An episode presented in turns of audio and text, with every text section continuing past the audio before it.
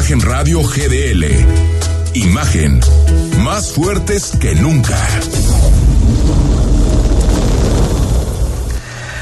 Muy buenas noches, son las 8, comenzamos Imagen, ya estamos por fin en el último día de mayo, se nos acaba este mes de mayo, lo que significa que en próximos días estaremos ya hablando de, de, lluvias, estaremos hablando de un poco que se modere esta temperatura, David Gómez Álvarez, porque que se serene Que se esta serene. temperatura. ¿Cómo estás? Bien, Enrique, qué gusto estar aquí. Efectivamente, es un calorón tremendo. Junio, llueve o no llueva, llegan la temporada de lluvias y se acaban las campañas y habrá resultados electorales. Oye, bueno, antes de entrarle a la, a la agenda, hoy, eh, bueno, días de encuestas. Ayer la Coparmex presentó, digamos, dos grandes levantamientos. Unos que tienen que ver con Zapopan y sus distritos, otro que tiene que ver con Guadalajara y sus distritos. Pues al menos por los datos de la Coparmex parece que la batalla es entre dos. MC Morena en casi todos los distritos. Y en el caso de Zapopan, Frangé arriba por seis puntos de, Alberto Uribe. Y ya en dos dígitos, Lemus por encima de, de Lomelí. Así es, pues es una encuesta que la levanta Roberto eh, Gutiérrez, Gutiérrez. que es un encuestador Ex serio. Mural, ¿no? Ex encuestador de la unidad de opinión pública de, de Mural, Grupo Reforma, que ya que sigue trabajándole a, a Mural, no a Reforma, a Mural, pero desde fuera porque ya no pudieron sostener esa unidad. Es un tipo serio, pero a mí siempre estas encuestas que incluso son incompletas para el área metropolitana me causan un poco de, de, de inquietud. Porque es curioso que no incluyan a Tonalá, ni a Tlaquepaque, ni a Tlajomulco, solamente Guadalajara y Zapopan. Y Solamente donde están los candidatos Los que fueron presidentes de Coparmex. Claro, claro, es, es, es curioso ese sesgo natural y hasta cierto punto explicable, Ahora, pero un el encuestador de... es serio. Una cosa es que Coparmex pague la encuesta y otra cosa es que el encuestador se preste a alterar los números. Claro, Yo creo que son- no. yo, por conociendo su trayectoria, conociendo quién es, yo creo que no se prestaría a eso, ¿no? Alterar números. Vamos a, va- no, yo tampoco, yo, yo creo que es una encuesta seria, aunque hay unas ligeras discrepancias respecto de las encuestas de Roberto eh, Gutiérrez en Mural. Es decir, se abren las brechas, es decir, en el caso de, de Zapopan, por Bueno, ejemplo... hay que ver mañana. la Es que mañana publica Zapopan. Ah, ok. Mañana, mañana, mañana Mural publica la segunda de Zapopan. Y hoy publicó la segunda de Guadalajara, en donde básicamente es lo mismo, ¿eh? Son 10 puntos de ventaja. Exactamente. O sea, Le- Lemus sube poquito. Le- Lemus, y- Lemus se queda prácticamente Le- igual, prácticamente igual, 43% la de Mural de hoy. Y Lomelí cae de 35 a 32.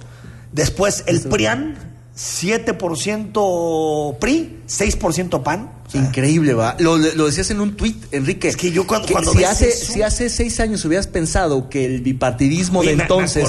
PRI-PAN, iba a acabar en, 13% en eso. en la es- capital.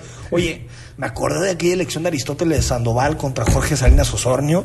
En el 2009. Que se llevaban supuesto. entre los dos 89, 90% de Es los un votos. es que ese bipartidismo. Se acabó ese fue- bipartidismo, ya era fue bipartidismo. Es Morena MC. Es que fue sustituido por el nuevo bipartidismo MC Morena, efectivamente. Es Morena decir, se al el PRI. PAN y el PRI se convirtieron en los satélites, Claro. que eran entonces el PRD o El verde, o el verde. PT, sí. los chiquitos, ¿no? Morena se comió al PRI, como lo ha demostrado Germán Peters en sus estudios, y ahí viene la mayoría de sus votos. Sí, claro. Y MC se devoró el PAN. Y otro clivaje bien interesante va a ser el geográfico. La ciudad se va a partir en el, en el poniente, creo que ganará en su mayoría MC MC. por mucho, yo creo. Y en el oriente ganará Morena. En Tlacopaque, en Tonalá y en los distritos del oriente de la ciudad. Guadalajara sigue siendo otra vez. una en el poniente Y otra en el oriente, ¿no? Hay de la que- calzada para acá, de la calzada para allá. Hay cosas que Fíjate, se siguen ¿quién- reproduciendo políticamente. PRI y PAN lograban romper esas, esas divisiones. Cuando el PRI ganaba, ganaba en Oriente y Poniente. Bueno, cuando las hegemonías sí. Sí, y el PAN llegó también a romper eso, a que también gané en Oriente y gané en Poniente. Pero Acuérdate. ojo, esas rupturas se daban también paulatinamente de oriente a poniente y, y viceversa, Sí, de poniente sí, a oriente. sí, es decir, sí. hoy eh, se rompe la hegemonía naranja, la hegemonía del movimiento ciudadano en el oriente. De acuerdo, de y acuerdo, probablemente de en la siguiente pueda seguir avanzando Morena al punto de ganar el poniente. Es decir, Yo así ya no creo eso, fíjate. Porque si ya no pudo con López Obrador en la boleta ganar en el Poniente. Bueno, hay que ver, hay que ver los desgastes de. No, no, sí, Claro, pero, o sea, pero yo veo más que el PAN podría llegar a tener otro papel, porque aparte. Porque acuérdate que el PAN decía, nunca vamos a perder el distrito 10. El PAN decía que el distrito, cuando perdían el distrito 10, se acababa la política. Y ya lo perdieron. Lo ganó desde 1989 hasta 2012. Pues en el 15 lo pierde en el local, pero lo gana todavía el, el, el federal. El federal. Pero, pero, digamos que eh, la hegemonía la pierden en 2015. Sí. 2018 vuelven a perder y todo indica que en 2021 van a perder ambos. El va a perder el federal y el local. Por supuesto. Y, el local seguro. las hegemonías se van perdiendo de manera paulatina en las, en, las intermedias y vas a ver, yo creo que lo que pasa, lo que estamos viendo hoy es que esas hegemonías históricamente priista, más recientemente panista y muy efímeramente emesista pueden cambiar. Veremos, veremos qué sucede porque también se está viendo un sistema de partidos totalmente distinto. Rodrigo La Rosa, ¿cómo estás? ¿Qué pasó? ¿Cómo estás? David Enrique, qué gusto saludarles. Muy buenas noches. Seis, seis días. Exactamente. Estamos viendo la luz al final del túnel. Finalmente terminan las campañas electorales. Oye, comentar y me parece interesante la, la parte de las encuestas porque tuvimos hoy en la mañana a un Pablo Lemos digamos, muy triunfador, muy echado para adelante. Bien y de buenas. En rueda de prensa, exactamente con ese eslogan de bien y de buenas, presumiendo todas las encuestas, dice que todas le dan ventaja y ya decir de la conclusión que sacan los naranjas es que gana por 15 puntos el municipio de Guadalajara. de Guadalajara. Y por otra parte, el que, digamos, nunca lo citó por su nombre, pero tachó de conflicto de intereses y de antemano descalificó por completo la encuesta que circuló ayer de la Coparmex, fue Pedro Kumamoto, aspirante de futuro a Zapopan. Vemos parte de la comparativa de declaraciones de hoy por la mañana. Lo mejor de la campaña de este lunes, 31 de mayo. A nada de terminar las campañas electorales, faltan seis días para las elecciones y durante el fin de semana fueron muchos los partidos que hicieron sus cierres en diversas plazas públicas. Los abanderados morenistas a las alcaldías metropolitanas cerraron en conjunto su campaña en Plaza Juárez. Los organizadores aseguran que congregaron a más de 40 mil personas. El que desafía lo que dicen las encuestas es el aspirante a Zapopan Pedro Kumamoto y asegura que él compite contra MC. Mire, yo no yo no tomaría en consideración una encuesta que tiene un serio conflicto de interés porque los participantes de esas mismas encuestas son tres expresidentes y por lo menos dos o tres destacados miembros de esa misma agrupación y en donde todos, en todos esos casos, ellos salen en la cabeza. El candidato mesista Guadalajara Pablo Lemus presumió mantenerse constantemente arriba en las encuestas, asegurando que ganará por 15 puntos. De paso, acusó a los morenistas de querer boicotear la apertura de casillas el próximo 6 de junio. Que están preparando es ir a las casillas donde no les favorece el voto para tratar de impugnarlas eh, algunas intentando que ni siquiera se abran, ¿no? En algunas escuelas para encadenarlas, ponerles candado, etcétera, y evitar que se abran esas casillas. Después, durante la jornada o posterior a la propia jornada, buscar impugnaciones por situaciones supuestamente anómalas. De... Rodrigo de la Rosa, Imagen Jalisco. Pues ahí está Pablo Lemos prácticamente asegurando que va a haber un conflicto preelectoral y postelectoral. Ah, o sea, que va el día de las elecciones. Sí, exactamente. El día de las elecciones este, diciendo que muy probablemente muchas no, no, abran porque las van a querer encadenar, etcétera, o simplemente cuando se den cuenta que la tendencia no favorece, querer impugnarlas. Ahora, también, Tú, tú fuiste presidente del Instituto Electoral, David es muy difícil que este tipo de cosas pasen. Sí, a ver, puede haber casos aislados, hechos, eh, digamos, muy eh, puntuales, donde efectivamente haya intentos de boicotear la apertura de una casilla o de obstruir el desarrollo de la jornada electoral o incluso en un momento dado robarse eh, o, alterar los datos, los resultados. Pero son, insisto, casos aislados. La inmensa mayoría está súper resguardada por eh, ciudadanos representantes de los partidos, observadores electorales, curiosos, mirones. Es decir, eh, sabotear una elección es muy complicado y se exhibirían enormemente quien lo intente. Y en una ranchería tal vez, ¿no? Exacto. Pero en, medio de la ciudad, en medio de la ciudad es muy difícil. Y además acuérdense que tampoco una casilla determina una elección. O sea, eh, digamos, tendrían que sabotear o robarse muchas casillas, lo cual es prácticamente imposible en este país hoy. Pues sí. Ahora, sobre el tema este de, de, de las encuestas, eh, eh, David, ¿debería las patronales de Coparmex hacer encuestas? ¿Debe hacerlas o no? Ya lo hizo en el 18, recuerdo, que, que también fue muy polémica porque certificó una amplia ventaja a López Obrador en ese momento. Y digamos que no era el favorito de Coparmex, ¿no? Lo hizo, fue una encuesta Fue una seria. encuesta de Ipsos. serio. Sí, sí, sí. A ver, yo creo que cualquiera puede y tiene el derecho de hacer una encuesta. Eh, Digo, siempre cuando- publicarla y hacerla viral, y, ¿no? Pues es parte de una estrategia política de Coparmex. Coparmex es un actor político, pero juega muchas cachuchas. Juega la de observador electoral, Sí. juega la de un poco impulsor de sus expresidentes y agremiados, juega también este, pues la de vocero un poco de la sociedad civil. Entonces sí, cier- eh, es una, digamos, multiplicidad de funciones. Pero yo creo que no está impedido ni legal ni éticamente para hacer lo que hace. A mí me parece, digamos, un juego digamos, riesgoso, por decirlo de alguna manera. Pero meter información en un proceso electoral No está mal. Está bien. ¿no? Sí, claro, por supuesto. Sobre todo pensando en que creo que ha sido una elección con muy poca información. A No, bueno, una encuesta es una encuesta y la verdad es que son cada vez más caras y, la- y los medios de comunicación no, están pagarla, pudiendo no levantarlas pagarlas, porque son muy caras. pagarlas. Esta la patrocina Coparmex o alguna gente cercana a Coparmex. Les conviene darle mucho vuelo porque van arriba. Si no estuvieran arriba en las encuestas, probablemente no la, o, tal vez o- no la o tal vez levantan. no la anuncian tanto. Digo, la manera en que la movieron fue brutal, pero es parte de la estrategia Pero política. en el 2018 hicieron a López Sí. Obrador y la movieron. Sí, pero no tanto como no ahora. Ahora la han ¿eh? presumido mucho y está bien, se vale. O sea, es, es- es una encuesta seria, es, es- es legítimo que lo hagan. Por cierto, hoy el presidente del INE, Lorenzo Córdoba, lo dijo con, con mucha claridad. Peligran campañas y relevos en las administraciones en 40 municipios del país por la narcoviolencia. Son personas que participaban en el juego democrático y que en sentido contrario a la apuesta del crimen organizado buscaban dirimir las naturales diferencias de la política por la vía electoral, que es, insisto, la vía pacífica y civilizada que afortunadamente México ha logrado construir durante las últimas décadas. Por ello, si se me permite, a nombre de este Consejo General, hacemos un pronunciamiento de condena frente a la violencia y a la barbarie. Un pronunciamiento que estoy seguro es unánime de quienes integramos este cuerpo colegiado.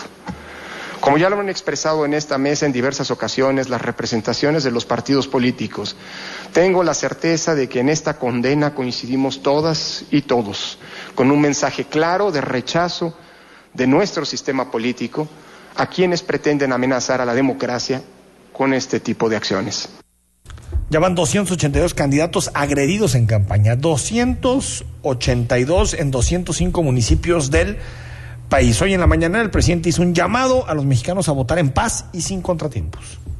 Es un llamado a todos los mexicanos, a todos, mujeres y hombres, de todas las religiones, a los libres pensadores, a los militantes de los partidos, a los ciudadanos independientes, a todos y a todas, que apostemos a hacer valer la democracia de manera pacífica, sin violencia, no caer en la trampa de la violencia. Ese es el llamado a todos y esperar a que el pueblo decida lograr la hazaña de establecer la democracia, de que México sea ejemplo mundial. Por cierto, mañana se define, David, si hay o no elecciones en Gilotlán, que es este municipio de Jalisco en donde solamente queda un candidato. El resto Se bajó. ya se bajaron por violencia. Así es, a ver, la violencia política es tremendamente visible y tiene un impacto brutal. Pero si ves los números, 200, o tre- casi 300 eh, políticos agredidos en el país, de un total de 50 mil candidatos que están contendiendo, o, en, o 40 municipios en riesgo de una renovación total de cerca de ¿cuántos municipios hay? Eh, 2.500 municipios. En- En realidad 400. no, no son tantos, pues. No quiero minimizar el hecho, simplemente hay que dimensionarlo. Es, es, es muy grave, hay que buscar cómo, digamos, terminar de blindar el proceso electoral, cuidar que no haya más asesinatos, porque el impacto político es lo que más daña Pero a la ahora democracia. sí ha habido, eh, digamos, ataques contra candidatos de mediano nivel a alto. Como lo que sucedió en Cajeme, lo que sucedió en Moroleón. Ha habido ocho atentados de alto impacto. Hace nada. Ocho Según la contabilidad que eh, leí en la mañana, eh, había habido ocho, ocho asesinatos de alto impacto, candidatos, digamos, con más visibilidad, punteros o para municipios grandes. Otros son regidores, otros son van en la planilla, en fin. Pero, digamos, sí, sí, sí, sí, sí siguen siendo muchos. Hay, hay municipios, está el caso de Gilotlán en Jalisco, pero hay municipios donde no, se pueden ni celebrar elecciones. No, no, no, seguramente de esos 40 en o quien va a ganar, quien va a ganar está con la maña. Sí, claro. Sí, claro. y el asunto ahí es cómo le haces para limpiar eso. ¿Quién lo limpia, David? Sí, son, tendrías que casi, casi desaparecer poderes. Eh, Hacer una intervención, pero aparte con quién, porque todos los gobiernos, si lo hace el estatal, se puede pensar que favorece al partido en el poder. Si lo hace el federal, pues después dices igual el peje se quieren meter a esos municipios. Entonces es como si nos encontráramos en una trampa sin salida porque muchos municipios van a elegir autoridades vinculadas con el crimen organizado. Claro, estos son los datos de la violencia política, pero si pudiéramos contabilizar los sobornos, las amenazas veladas, la cooptación, la captura de candidaturas, estaríamos hablando de números mucho mayores, porque en algunos casos no hay violencia porque están pactados, porque ya acordaron con el crimen, es decir, ya van en acuerdo. Bueno, ¿no? sé si hay un dato más, más eh, actual, pero en su momento Edgardo Buscaglia decía que entre 50 y 60% de los municipios del país estaban o infiltrados o en riesgo de ser infiltrados. Uf. Y me acuerdo que ese dato habrá sido de, mediados del sexenio de Peña Nieto, 2015, 2016. Respecto nada más a esto que platican de Gilotlán, los propios emesistas hoy insistieron en que no se podía dar la elección ahí porque no les gustaba el hecho de que nada más la planilla de Morena sea la que está contendiendo y la parte que decía el propio Ricardo Rodríguez, que junto a dirigentes de otros partidos, pues hicieron esta petición al propio, al propio IEPC de que, aunque vaya, esto no es un tema de leyes, sino otro tipo de discusión, se echara abajo pues lo que será el proceso electoral ¿puede el IEPC en, echar abajo la, la elección, es decir, no sé, bueno, sí, por supuesto que tiene la autoridad para declarar que no hay condiciones para instalar casillas o para celebrar la elección, pero tendría que ser de manera muy justificada. Ahora te amparas y seguro un tribunal dice, no, sí que haya. Digo, lo más probable es que tengan que después repetirse y volverse a celebrar o buscar alguna salida institucional. Es decir, si en el momento las amenazas o la violencia son de tal se magnitud, se postergan, sí. o sea, no nunca se cancelan las elecciones en ese país, se postergan, se posponen. O sea, es decir, a menos que, digamos, sí, pues es que las que hemos visto que se repiten, pues es eso, ¿no? Una postergación. Antes al corte, 400 mil empleos se perdieron en el sector restaurantero en nuestro país. nacional durante la pandemia. Es 400 mil. Es el dato que hoy da la Canirac, que tiene una nueva mesa directiva hoy en Guadalajara y en, en Jalisco, pues, y dicen en concreto que ellos son uno de los sectores más golpeados. Seguro aseguran, junto al turismo Exactamente, aseguran y quizá la industria del entretenimiento dicen que los restaurantes no son puntos de contagio y que se vea como una reactivación económica. Por otra parte, se habla de que quizá para mediados de junio este, estas restricciones que tenemos actualmente se irían abajo. En el país se perdieron 400 mil empleos de la industria restaurantera a raíz de la pandemia de COVID-19, aseguró el presidente de la Cámara Nacional de la Industria Restaurantera, Germán González, quien también lamentó la cantidad de negocios del ramo que cerraron sus puertas definitivamente. La pandemia nos el cierre de 120 mil restaurantes en todo el país y la pérdida de algo así como 400 mil empleos. A pesar de ello, la industria se ha mantenido unida, luchando contra los obstáculos para mantenernos como eje de la recuperación económica, social y cultural de México. Agrega que la industria no es factor de contagio sino de reactivación. El titular de la Canirac estuvo en Jalisco y junto al gobernador Enrique Alfaro tomó protesta el nuevo presidente de la industria en el estado, Mario Alberto Ábalos. Rodrigo de la Rosa, Imagen Jalisco. Por esto una buena noticia. Eh, siguen los organismos internacionales subiendo la, la tasa de crecimiento para México en 2021. Ya estamos arribita del 5. Y algunos dicen que hasta el 6%. Claro, así como en 2020 se degradó en varias ocasiones hasta ponerla en menos 9 o menos 8.5. Al final cerró en eso, ahora se ha ido ajustando el alza, lo cual es una buena noticia. Sí, a ver, entre cada que se pone una vacuna es más posible que se reactive la economía. Así está la cosa. Al corte vamos a tener entrevista con Pedro Kumamoto, vamos a tener entrevista con el presidente de Coparmex. Quédate con nosotros, estamos en Imagen. El análisis político. A la voz de Enrique Tucent. En Imagen Jalisco.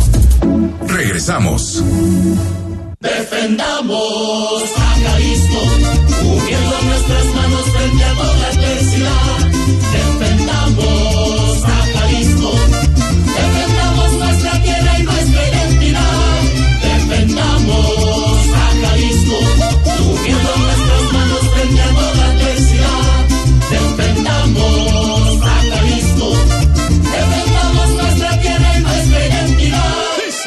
Vota Movimiento Ciudadano. Él es el mejor, hashtag el mejor. Ramón González, honrado y trabajador. Trabaja en equipo, aliados por Tepa, con gente sencilla y de mucha experiencia. Candidato independiente y de mucha lealtad. Tú ya lo conoces, cuál es su prioridad. Escuchar a su gente para en verdad ayudar. Es el mejor Ramón González. Y vamos a ganar. Habla Mario Delgado. Por primera vez en muchos años tenemos un presidente honesto, gracias a que tú te decidiste a votar por un cambio verdadero. No somos más de lo mismo. Se acabó la robadera de los corruptos de siempre. Ahora los recursos se destinan a las pensiones de los adultos mayores, a las becas de niños, niñas, jóvenes y a garantizar la salud. Te necesitamos para seguir haciendo historia. Este 6 de junio, que nadie se quede en casa. Salgamos a votar con alegría porque la transformación va. Estamos al 100 con ya sabes quién. Vota por las candidatas a diputadas federales de Morena. Hugo Eric Flores Cervantes, presidente nacional del PES. El PES es el único partido de México que defiende lo más valioso que tenemos, la vida y la familia. En estos tiempos tan difíciles debe ayudarse a la economía familiar bajando el IVA al 10% y reactivaremos la economía proponiendo apoyar a las pequeñas y medianas empresas reduciendo el ISR al 16%, a los violadores y pederastas castración química. Esta vez vota por el PES. Partido Encuentro Solidario. ¿Cómo defiende los derechos político-electorales el Tribunal Electoral? El Tribunal Electoral se encarga de defender tu participación y elección en los procesos electorales de todo el país a través de las sentencias de su sala superior, salas regionales y especializada. Haciendo valer tus derechos político-electorales y brindándote la seguridad de que tu decisión siempre se respete. Que no te quede duda. El Tribunal Electoral cumple 25 años protegiendo tu elección.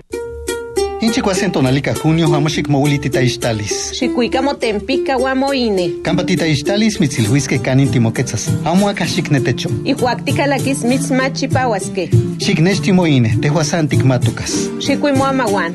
Cualiticuicas motascuiloloni. Mitzmata palhuisque. Xquintenca que huaxquintacamatintein patequititosque. Timones machpiasque. Timitznes machpiasque. Noche intipohui. Tacame Juan Sihuame. Ine.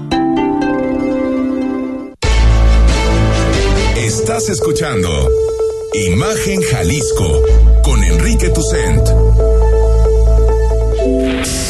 Facebook, Imagen Radio Guadalajara. Imagen, más fuertes que nunca. 8 de la noche con 23 minutos, como todos los lunes, o como casi todos los lunes, conversando con David Gómez Álvarez, porque a veces no, no llega a cabina, pero bueno. Y recibimos a Pedro Kumamoto, candidato de futuro a la alcaldía de Zapopan. Pedro, ¿cómo estás? ¿Cómo te va? Bien contento de estar aquí, este, ya quedándome sin voz, ya el, dando eh, la última reserva y muy contento, muy emocionado por lo que estamos viendo en las calles listos para ganar como lo hicimos en 2018, en donde sacamos más del doble de votos que Morena y bueno, casi el triple que Movimiento Ciudadano. Entonces, pues vamos a replicar eso mismo en 2021. ¿Qué, qué, qué tan harto estás de que te pregunten de encuestas? Nada, no, miren, a ver, es que más bien la pregunta es, depende de quién, ¿no? Este, Omar Borboa saca las que él sale arriba, Frangel las que él sale arriba, Uribe igual. Entonces, yo lo que te diría es, eh, yo no tengo eh, Tú sí tienes empacho. No, pero a ver, yo no tengo empacho en decir las encuestas, pues son un reflejo de un, de un momento, lo saben muy bien, depende mucho de la metodología. Hay encuestas que me parece que eh, carecen de, de la metodología, otras que no hacen un reconocimiento de su conflicto de interés in- inherente a tener a tres expresidentes en la boleta, ¿no? Como la- el caso de la de Coparmex. Pero bueno, pues a, a final del día lo que tengo muy claro, en 2018 nosotros ya le ganamos 213 mil votos, sacamos en Zapopan. eh, Morena, en el mejor momento de Morena, es decir, cuando Andrés Manuel estaba en la boleta, saca 102 mil votos. 102 mil es el techo de Morena en Zapopan y Movimiento Ciudadano sacó 83 mil votos, si mal no recuerdo. Entonces, la única fuerza política que ya le ha vencido a Morena en dos ocasiones somos nosotros y lo vamos a volver a hacer. Pedro, lo que dicen es que a futuro le falta la estructura de movilización del voto. Es decir, el día de la jornada, que mucha gente está con futuro, contigo, pero que a la hora de salir, de sacar a votar, las maquinarias electorales de movimiento de Morena, pues son eso. Eh, maquinarias con, con lonches, con acarreados, con incentivos, con amenazas. Con solicitudes de ¿Cómo- cómo fotografía ¿Cómo del le vas a hacer? ¿Cómo le vas a hacer para sacar Sí. tu gente a votar? Bueno, creo que el día de hoy estar aquí es una de esas oportunidades para pedirles a todas las personas que nos escuchan aquí que saquen a votar a sus familiares, amigos, eso es fundamental. En 2015 y en 2018 vimos una eh, votación pues realmente masiva aquí en Zapopan. Es cierto que las estructuras pesan en algunos municipios, en algunos distritos, pero yo me atrevería a decir que en Zapopan cada vez pesan menos. Sí es cierto, estamos viendo la coacción por todos lados, nos hemos topado con tinacos naranjas, aunque no se puedan llenar de agua porque las colonias no las tienen, 100 colonias con tres meses sin agua. También hemos visto pues eh, servidores de la nación haciendo trabajo de proselitismo. En fin, en su momento presentaremos lo que nos toca, eh, las denuncias, pero quiero decirles a todas y a todos los que nos escuchan que no tengamos ese miedo de Morena. Es decir, aquí está con mucha claridad, 100 mil votos es su tope, no van a sacar más del 22% de votación.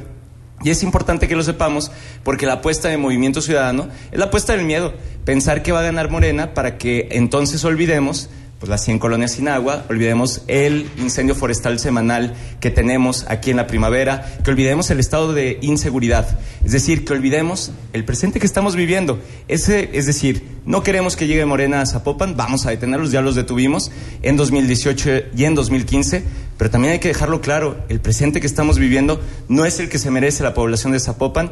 Y por eso vamos a impulsar que en el Congreso local y en el ayuntamiento lleguen las personas, es decir, la fuerza del arbolito. Y ojo, para que nos- quienes nos escuchan, que no nos confundamos, porque hay candidaturas a diputaciones federales, estatales y presidencias municipales.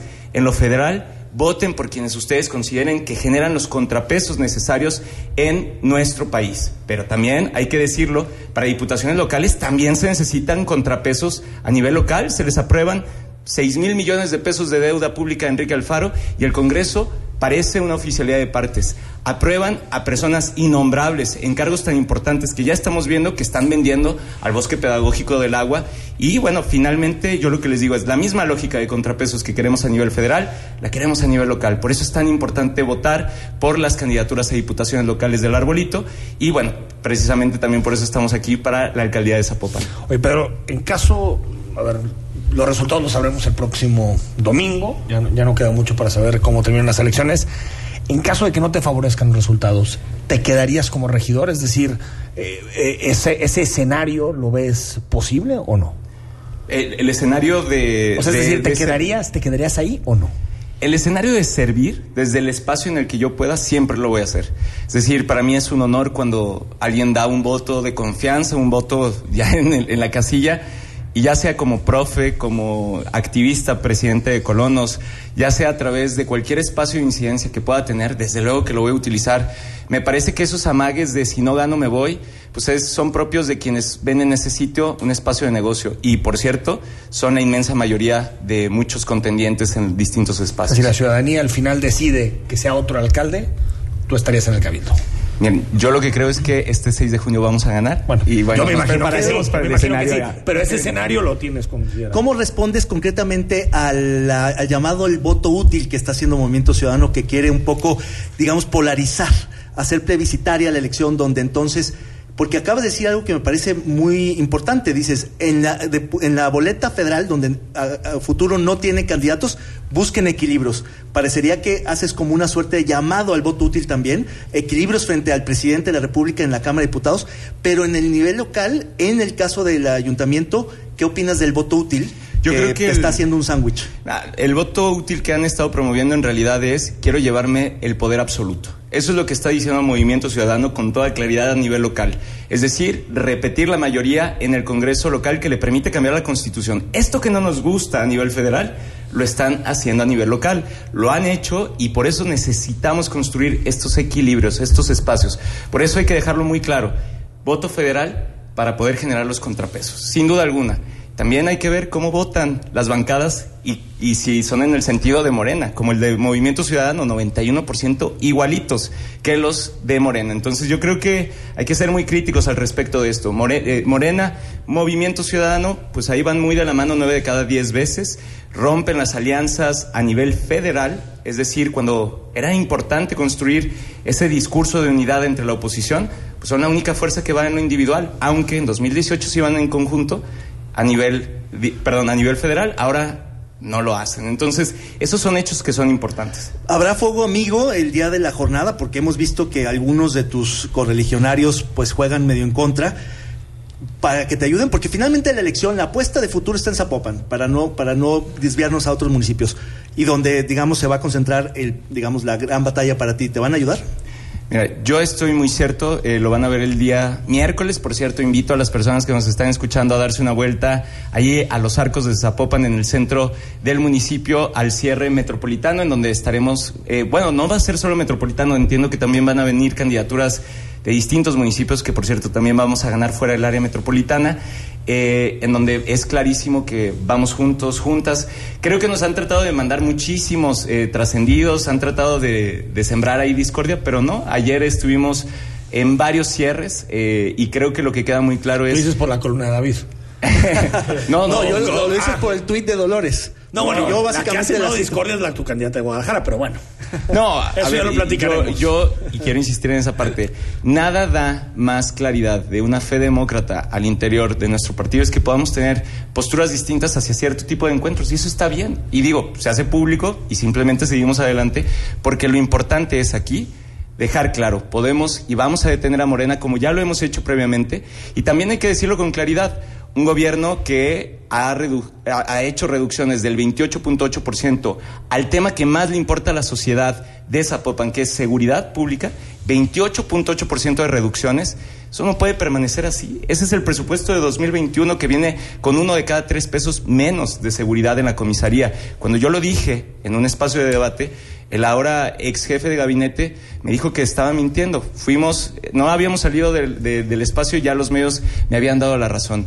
Es triste que quien estaba a cargo de los presupuestos eh, no lo supiera, pero es todavía más triste que la realidad nos dice hoy por hoy que el 54% de la población de Zapopan confía nada o poco en la policía municipal, que una de cada tres luminarias están apagadas y finalmente que hoy por hoy tenemos el estado que estamos viendo de inseguridad. Y yo creo que en ese sentido hay que asumir la responsabilidad y construir una nueva lógica en el municipio. Rodrigo. Nada más preguntarte, Pedro, hoy en la mañana, digamos, Susana de la Rosa hacía una postura, digamos, institucional de las amenazas que recibió el propio abanderado mesista Pablo Lemus y se quejaban de que la amenaza que tú habrías recibido hace un par de semanas no tenía mayor avance y también de paso arremetían contra MC porque se negaron pues a revisar las cámaras del C5. Al, al respecto, ¿tú qué, qué postura tendrías o si piensas que se hizo actuó deliberadamente por parte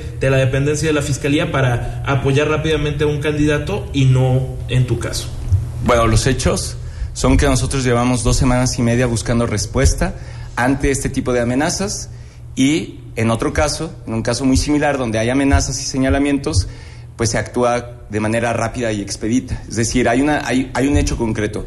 Los motivos y las razones solamente la Fiscalía los podrá determinar, pero el hecho concreto es que todas, todos merecemos tener una resolución sobre este tipo de casos. Nosotros lo hemos dicho, lo que estamos buscando no es que estén elementos de la Fiscalía conmigo, lo que estamos buscando es que se dé con los responsables materiales e intelectuales. Lo que hemos visto es una escalada de violencia, una, una serie de señalamientos que incluso ya eventualmente sin empacho, los mismos funcionarios públicos en horas laborales están comentando en redes sociales. Es decir, lo que alcanzamos a ver es que existe esta lógica de estar denostando, porque vamos muy bien.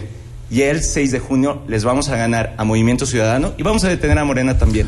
Un, un minuto nos queda, Pedro. Eh, ¿tien- en el caso de Frangetti, ¿tienes alguna prueba de que fue él el que te envió eh, esa cabeza de cerdo? Yo lo que les he dejado muy claro es, primero, ellos tienen la policía de Zapopan, el C5, policía estatal. Los el- tienen que investigar y decir. Y ellos, ellos tienen que determinar las responsabilidades. Pero, y quiero insistir en eso, mantas y lonas, posteriormente publicaciones en redes sociales.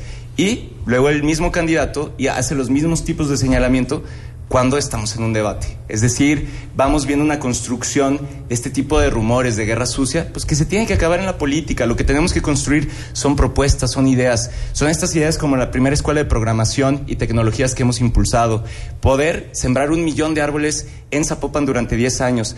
El poder construir un nuevo modelo de seguridad que ya fue reconocido incluso sin haber sido implementado por el Observatorio Nacional Ciudadano, que fue construido de la mano de Jorge Amador, el mejor director de policía que ha tenido este país, y desde luego estos acuerdos que ya hemos construido con eh, Miguel Treviño, el actual alcalde de San Pedro Garza García, para que cuando él gane y yo gane, tengamos el primer instituto que profesionalice la policía municipal de distintas entidades. Es decir, eso es lo que quiere buscar la ciudadanía no la guerra de denostaciones que nos hemos topado en cada uno de los de las contiendas en donde nos toca enfrentarnos a Movimiento Ciudadano. Pues ojalá el Ministerio Público diga qué pasó. Eso es lo que estamos esperando. Digo, que no se haga Porque le toca sobre todo al Ministerio ¿no? Público, ¿no? Le toca sobre todo al Ministerio Público. Pedro Kumamoto, gracias y hablamos después del 6 de junio. Claro ¿Qué que sí, y a quienes nos escuchan, a votar en la boleta de diputadas y diputados locales y presidencias municipales por el arbolito y eligiendo el futuro. Muchas gracias. Gracias. Al corte, seguimos. Estamos en imagen noche de lunes. El análisis político a la voz de Enrique Tucent en Imagen Jalisco. Regresamos.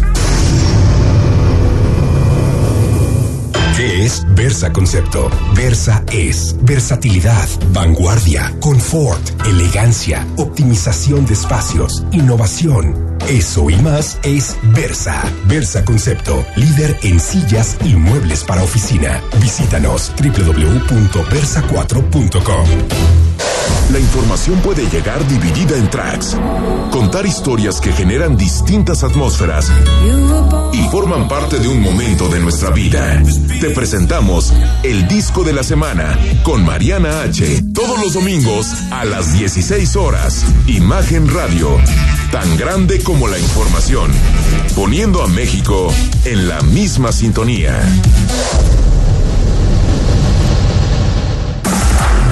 Imagen Radio, ahora para todo México. Lleva su programación a la televisión abierta, en el canal 3.4 de televisión abierta. Imagen Multicast, la mejor información, con la mejor tecnología digital de la televisión en vivo y a todo color. Con los reconocidos comunicadores de Imagen Radio, Imagen Multicast. Canal 3.4 de televisión abierta, poniendo a México en la misma sintonía. Es domingo por la noche y no supiste nada del mundo del deporte. No te preocupes, sintoniza de 8 a 10 de la noche Imagen Deportiva por Imagen Radio.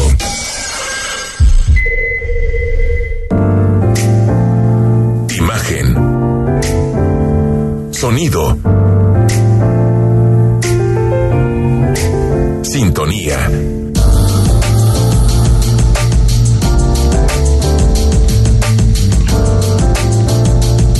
Poniendo a México en la misma sintonía.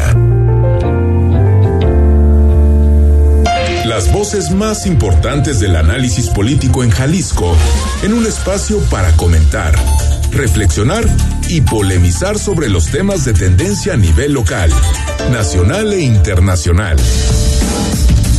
Imagen, más fuerte que nunca.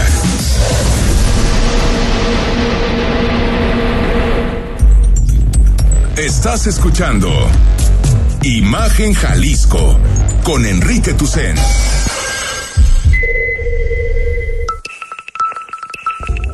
YouTube, Imagen Radio Guadalajara. Imagen, más fuertes que nunca.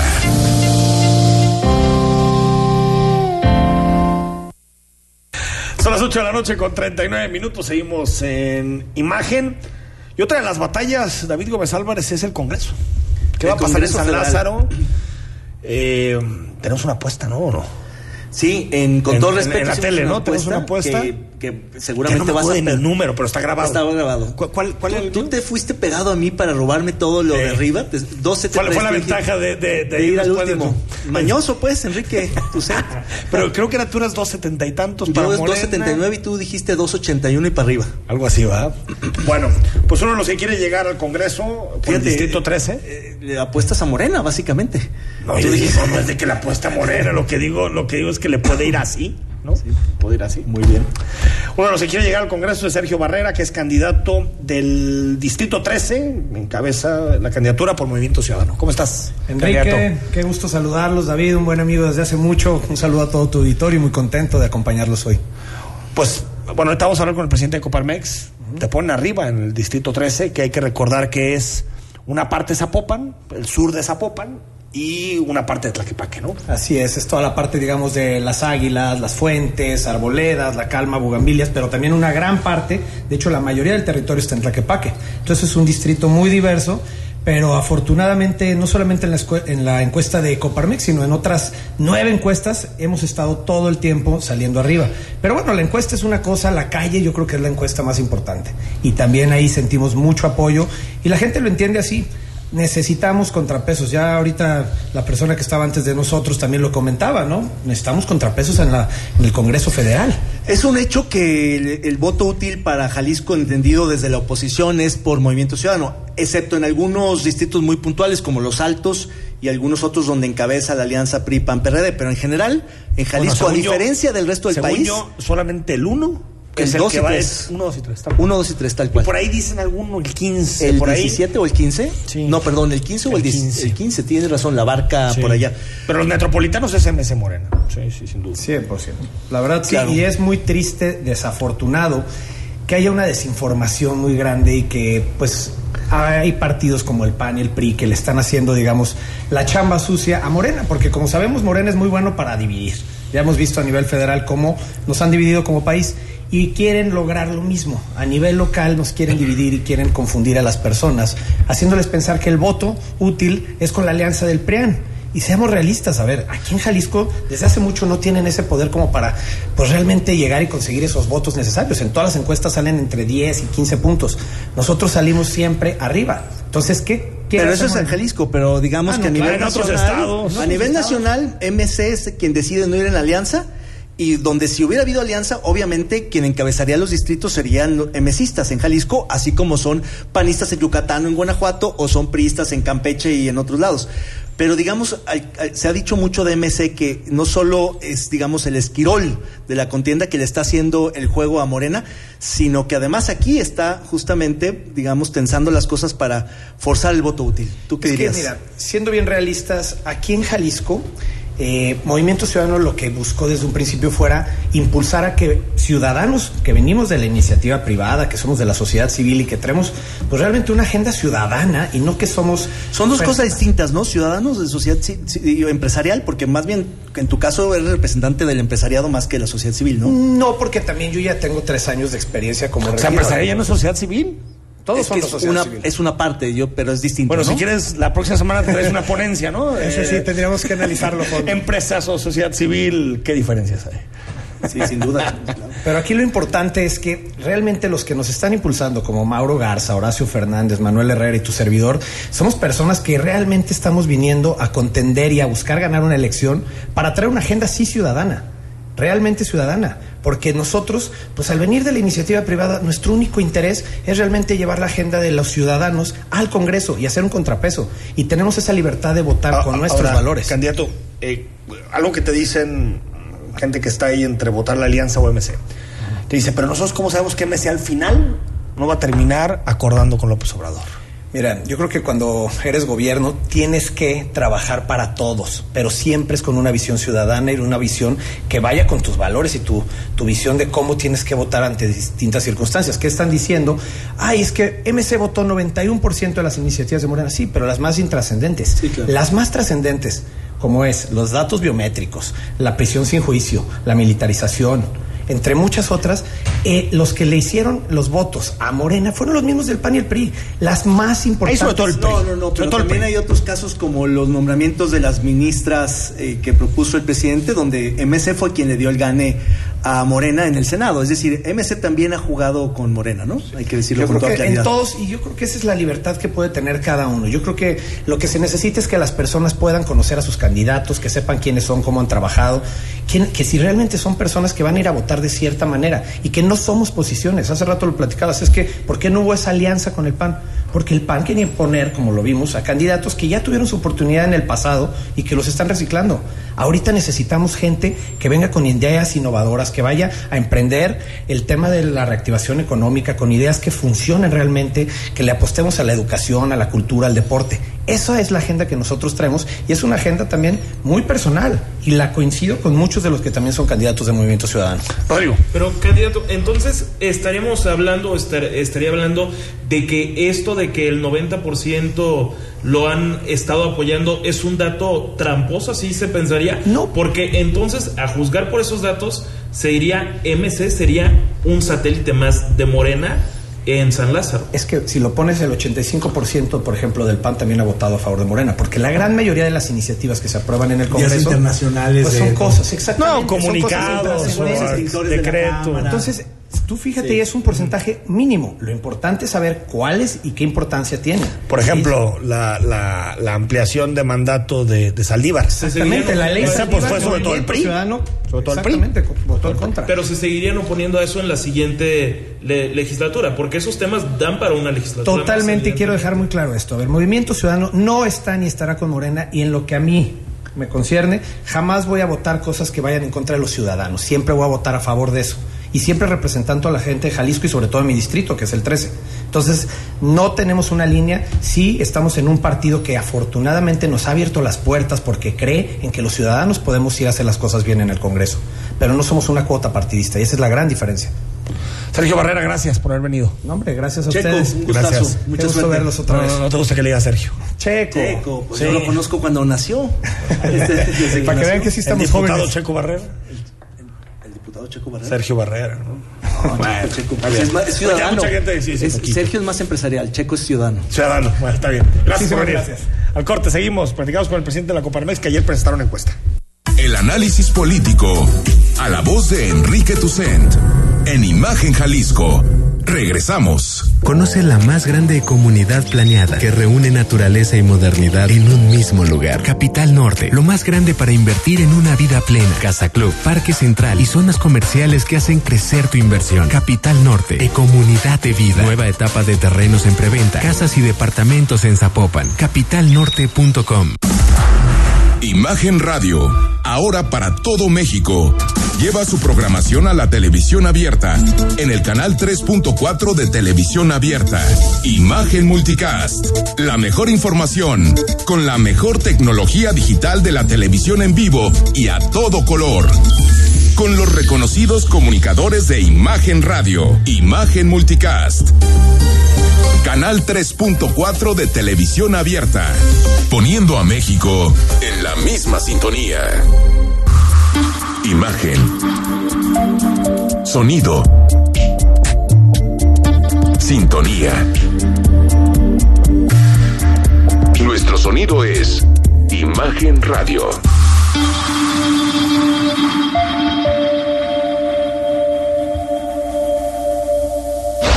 Queremos conocer tu opinión. Envía un mensaje de texto a nuestra cuenta de WhatsApp 33 33 69 45 22. 33 33 69 45 22. Imagen. Más fuerte que nunca. Estás escuchando Imagen Jalisco con Enrique Tucent. Instagram, arroba Imagen Radio GDL. Imagen, más fuertes que nunca. Son las 8 de la noche con 49 minutos. Seguimos aquí analizando las campañas con Rodrigo de la Rosa, con David Gómez Álvarez. Y ayer, eh, David, la Coparmex, ya lo platicamos al inicio de esta transmisión, presentó encuesta. Encuesta en Guadalajara y Zapopan. Adelante Lemus, adelante Franje. Y pues en la mayoría de los distritos. Y adelante todos los eh, eh, egresados y expresidentes de Coparmex también. Te sorprendió. Pues lo que pasa es que van en, en distritos donde claramente MC es hegemónico, pero ciertamente. Ahora, pues, hay algunos, por La ejemplo- publicitación de la encuesta me parece que es la parte donde hay, digamos, estrategia política. Ahorita lo platicamos con el presidente, pero está cerrado el 9 de Guadalajara. El 11. El 11 de Guadalajara, entre Morena El y 14. MC. Pero el 14 no, está arriba MC. Bueno, algo de distancia, pero. Y otro, creo que el 4, ¿no? El 4 está también. Presidente, ya te presento. Carlos Villaseñor, presidente de Coparmex, ¿cómo estás? Muchas gracias, Enrique. Muy bien, David, Rodrigo, muchísimas gracias por la invitación y saludando a todos Oye. los que nos escuchan el día de hoy. Antes de hablar de los datos, que es lo, lo interesante de la encuesta, eh, ¿quién paga la encuesta? Coparmex, Coparmex paga la encuesta, este, mandamos a hacer no una, fueron dos encuestas las que hicimos y este, con el ejercicio que hemos de, de informar a la gente para que puedan tomar un, eh, su decisión de una manera informada, responsable y libre. Copar- Coparmex no cucharea. No escucharía. O sea, no le dice al encuestador, oye, mejor que vaya por aquí la cosa, no. No, porque nosotros es un ejercicio este, de informar y sobre todo mm, la promoción del voto. Nosotros de verdad estamos preocupados por la gente que no pensaba salir a votar. Y hemos hecho un trabajo muy arduo en comunicación para comunicar a todos los ciudadanos, a todos los jaliscienses la importancia de que decidas tú, que no decida alguien más.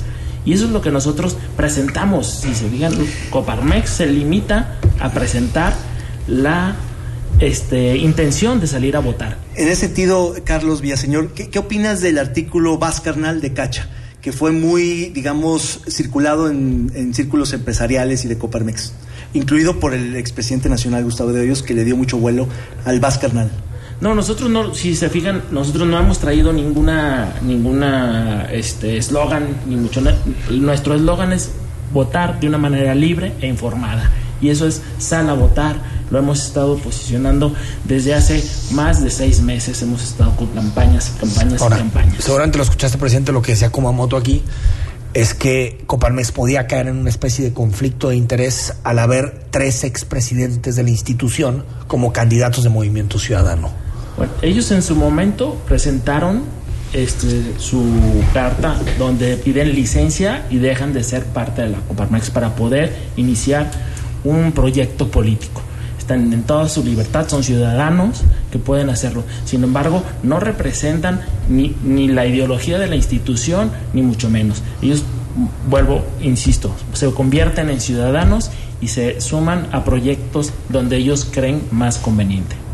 Pero, el, digamos, el, el brinco de ser presidente de Coparmex o estar cercano a Coparmex a una candidatura no se da de un día para otro ni, ni se firma un deslinde por completo. Es decir, hay una relación orgánica, hay una relación ideológica, por supuesto, y hay una cierta representatividad. No, no hay una, hay una cercanía, digamos, muy clara entre Coparmex haciendo este tipo de promoción del voto, sí, pero también de estrategia política diciendo quién va arriba en las encuestas y el interés de estos candidatos que por, por supuesto se alinea con Coparmex. Nosotros, in- insisto, las publicaciones de las preferencias electorales es para que la gente se informe. Lo que nosotros o, o tu persona informó es la cantidad de personas que ahora ya quieren salir a votar, que ya están interesadas. Veíamos en la encuesta anterior que solamente el 50% de las, de las personas sabían que el día 6 de julio eran las elecciones. Hoy tenemos el dato de que son 70% de esas personas encuestadas. También O sea, nosotros- 20% más de uno a otro. Un salto. O sea, es un 40% más de la primera encuesta en 15 días.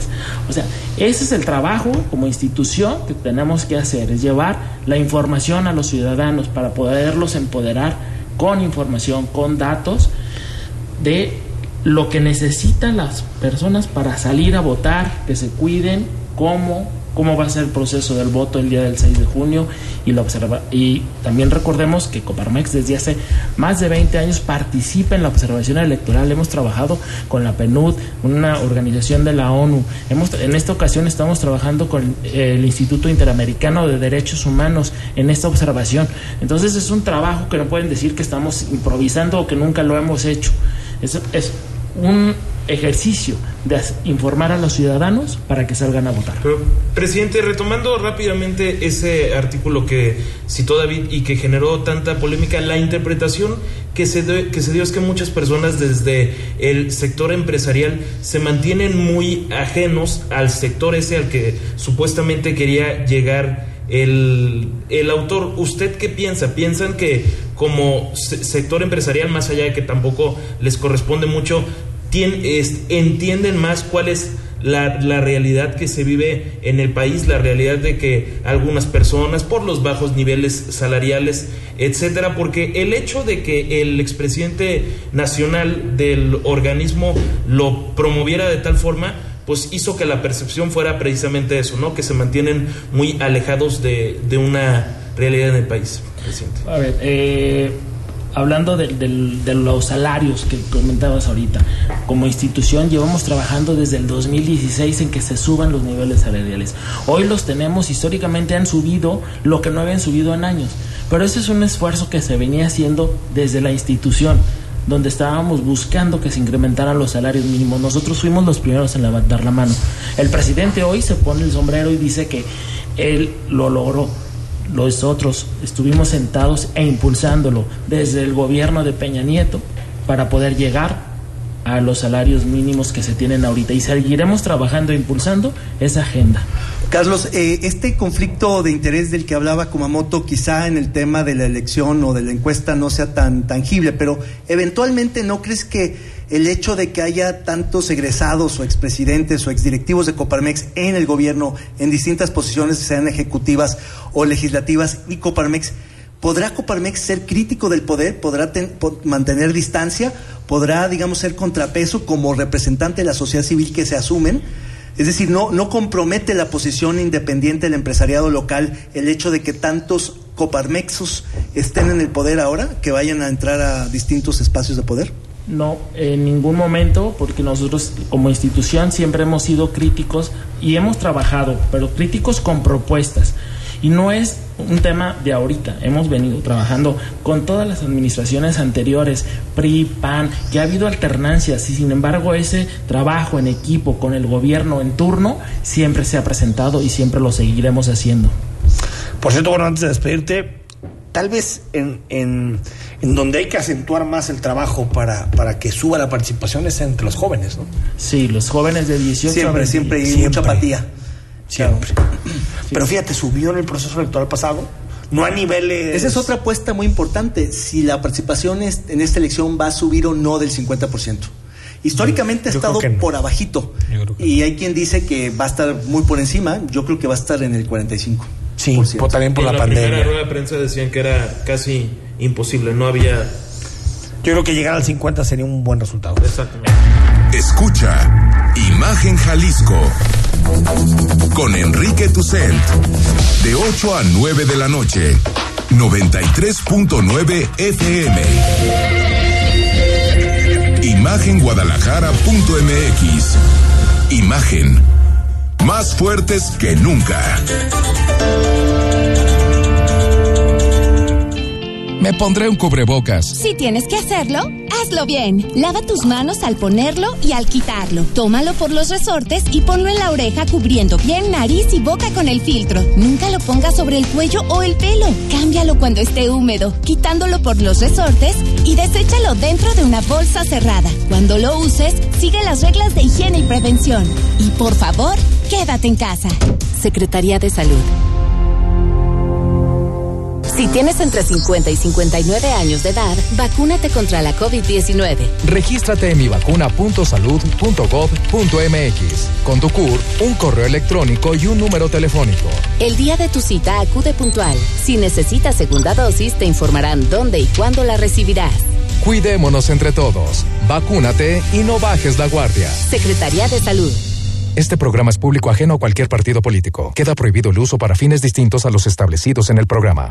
XHSC 93.9 MHz con 200.000 watts de potencia, transmitiendo desde Avenida Rubén Darío 746, Prados Providencia, código postal 44190, Guadalajara, Jalisco.